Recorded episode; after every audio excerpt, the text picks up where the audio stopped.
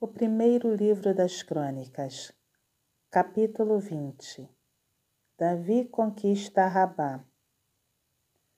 Decorrido um ano, no tempo em que os reis costumavam sair para a guerra, Joabe levou o exército, destruiu a terra dos filhos de Amon, veio e sitiou a Rabá.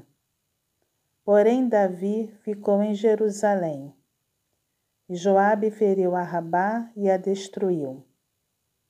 Tirou Davi a coroa da cabeça do seu rei e verificou que tinha o peso de um talento de ouro e que havia nela pedras preciosas. E foi posta na cabeça de Davi. E da cidade levou muito grande espojo também levou o povo que estava nela e o fez passar a serra e a picaretas de ferro e a machados. Assim fez Davi a todas as cidades dos filhos de Amon. Voltou Davi com todo o povo para Jerusalém. Gigantes mortos pelos homens de Davi. Depois disto, houve guerra em Gezer contra os filisteus.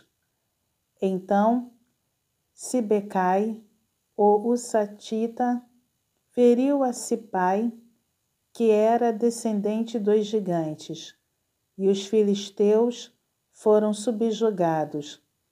Houve ainda outra guerra contra os filisteus, e Elanã, filho de Jair, feriu Alami, irmão de Golias, o geteu, cuja lança tinha haste como eixo de tecelão.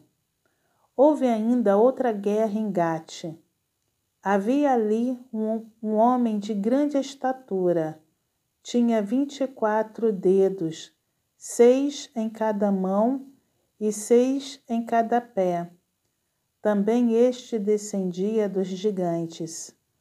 Quando ele injuriava Israel, Jonatas, filho de Simeia, irmão de Davi, o feriu.